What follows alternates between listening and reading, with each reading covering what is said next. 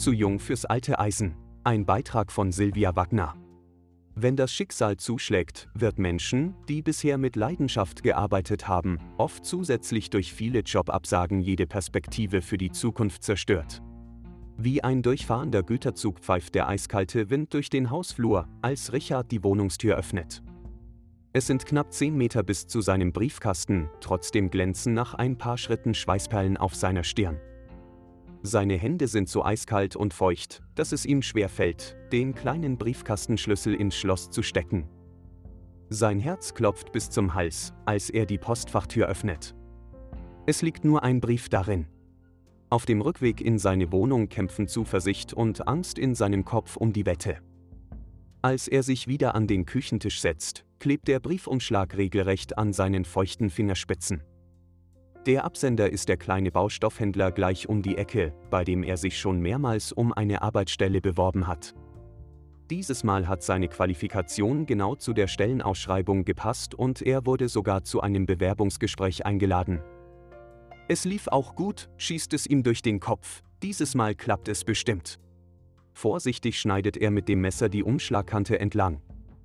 Er zögert kurz, oder doch nicht, Ihm fällt das schräge Lächeln des Personalchefs wieder ein, als dieser meinte, Sie passen von Ihrem Qualifikationsprofil wirklich gut, aber wahrscheinlich können wir sie uns gar nicht leisten.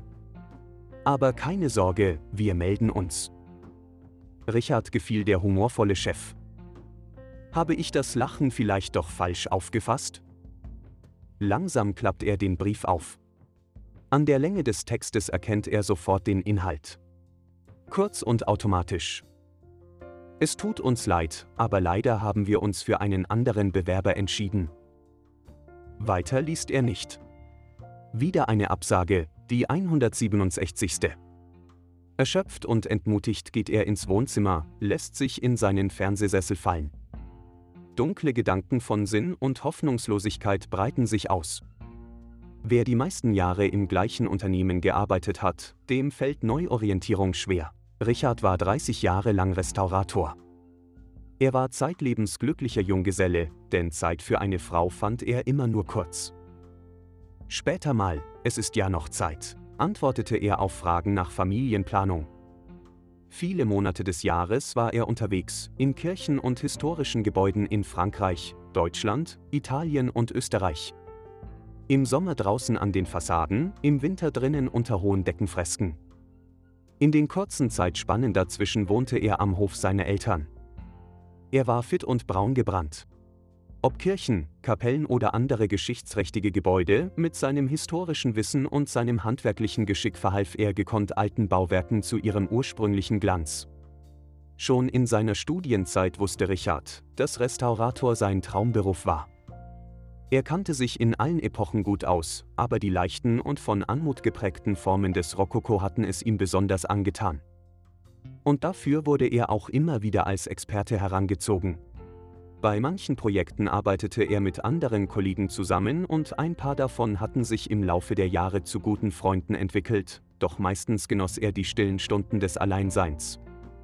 Richard arbeitete gern in und auf den alten Gebäuden, und Höhenangst hatte er nie. Wenn er früher manchmal auf dem Gerüst einer Kirche stand, hielt er kurz inne und ließ langsam seinen Blick über die Landschaft schweifen. In solchen Augenblicken fühlte er sich privilegiert. Es ist der schönste Arbeitsplatz der Welt, nur wenige dürfen die Welt von hier aus betrachten, dachte er dann zufrieden. Richard liebte seine Arbeit und er dachte immer, dass er diese bis zur Pension ausüben wird und dann den Hof der Eltern renovieren möchte, um dort seinen Ruhestand zu verbringen einmal irgendetwas anderes zu machen, daran hatte er nie einen Gedanken verschwendet. Und plötzlich kam alles anders, doch dann kam der 6. Oktober 2014. Kurz vor Arbeitsschluss wollte er noch eine begonnene Stuckarbeit fertigstellen und kletterte nochmal wendig am Gerüst an der Stiftskirche hoch. Plötzlich ein lautes Krachen. Eine Gerüststange hatte sich gelöst und riss Richard mit all seinen Träumen und Plänen fast acht Meter in die Tiefe.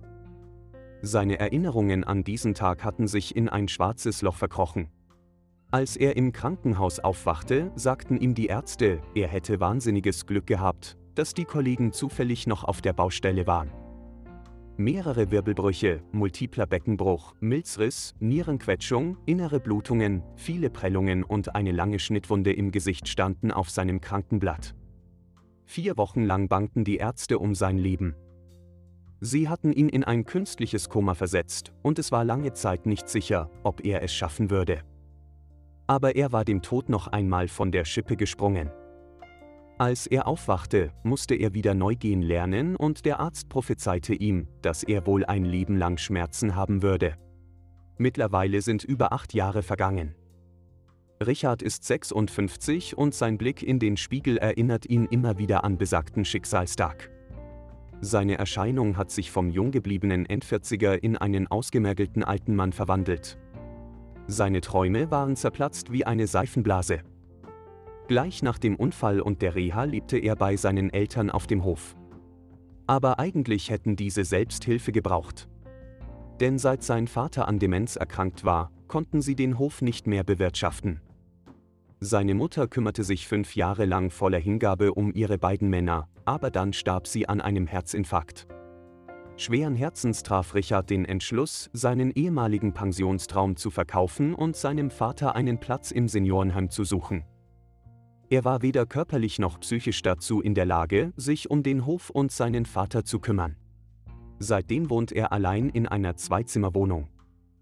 Einmal pro Woche besucht er seinen Vater im Heim, liest ihm vor und erzählt von der Nachbarschaft, obwohl ihn dieser kaum noch erkennt.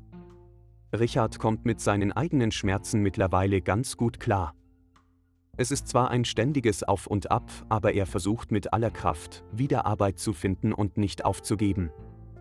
Er fühlt sich noch nicht reif, um für den Rest seines Lebens zu Hause vor dem Fernseher zu sitzen. Sein Antrag auf Invaliditätspension ist schon zweimal abgelehnt worden. Aber eigentlich wollte er den Antrag gar nicht stellen, das hat ihm nur sein Arzt geraten. Nein, er möchte noch was Sinnvolles tun und jemanden mit seinem Wissen und seiner Erfahrung unterstützen. Mit eisernem Willen trainiert er täglich auf dem Ergometer und zweimal pro Woche fährt er mit dem Auto zur 15 Kilometer entfernten Physiotherapie. Sein Zustand verbessert sich, aber eben nur sehr langsam. Er nimmt auch regelmäßig psychologische Beratung in Anspruch, denn das Reden hilft ihm sehr. Besonders, wenn wieder die schlimmen Gedanken über Wert und Sinnlosigkeit auftauchen. Aber davon soll keiner was merken. Wenn er manchmal im Gasthaus mit seinen alten Arbeitskollegen bei einem Bier zusammensitzt, witzelt er sogar gerne. Ich krieg das mit einer Arbeit schon wieder hin, da können noch so viele Absagen kommen. Ich gehöre doch noch nicht zum alten Eisen. Ich weiß doch wohl eine ganze Menge mehr als so mancher junge Hüpfer. Mein ganzes Leben habe ich mit alten Gebäuden, Baumaterial und Handwerk verbracht, irgendjemand wird das doch noch zu schätzen wissen.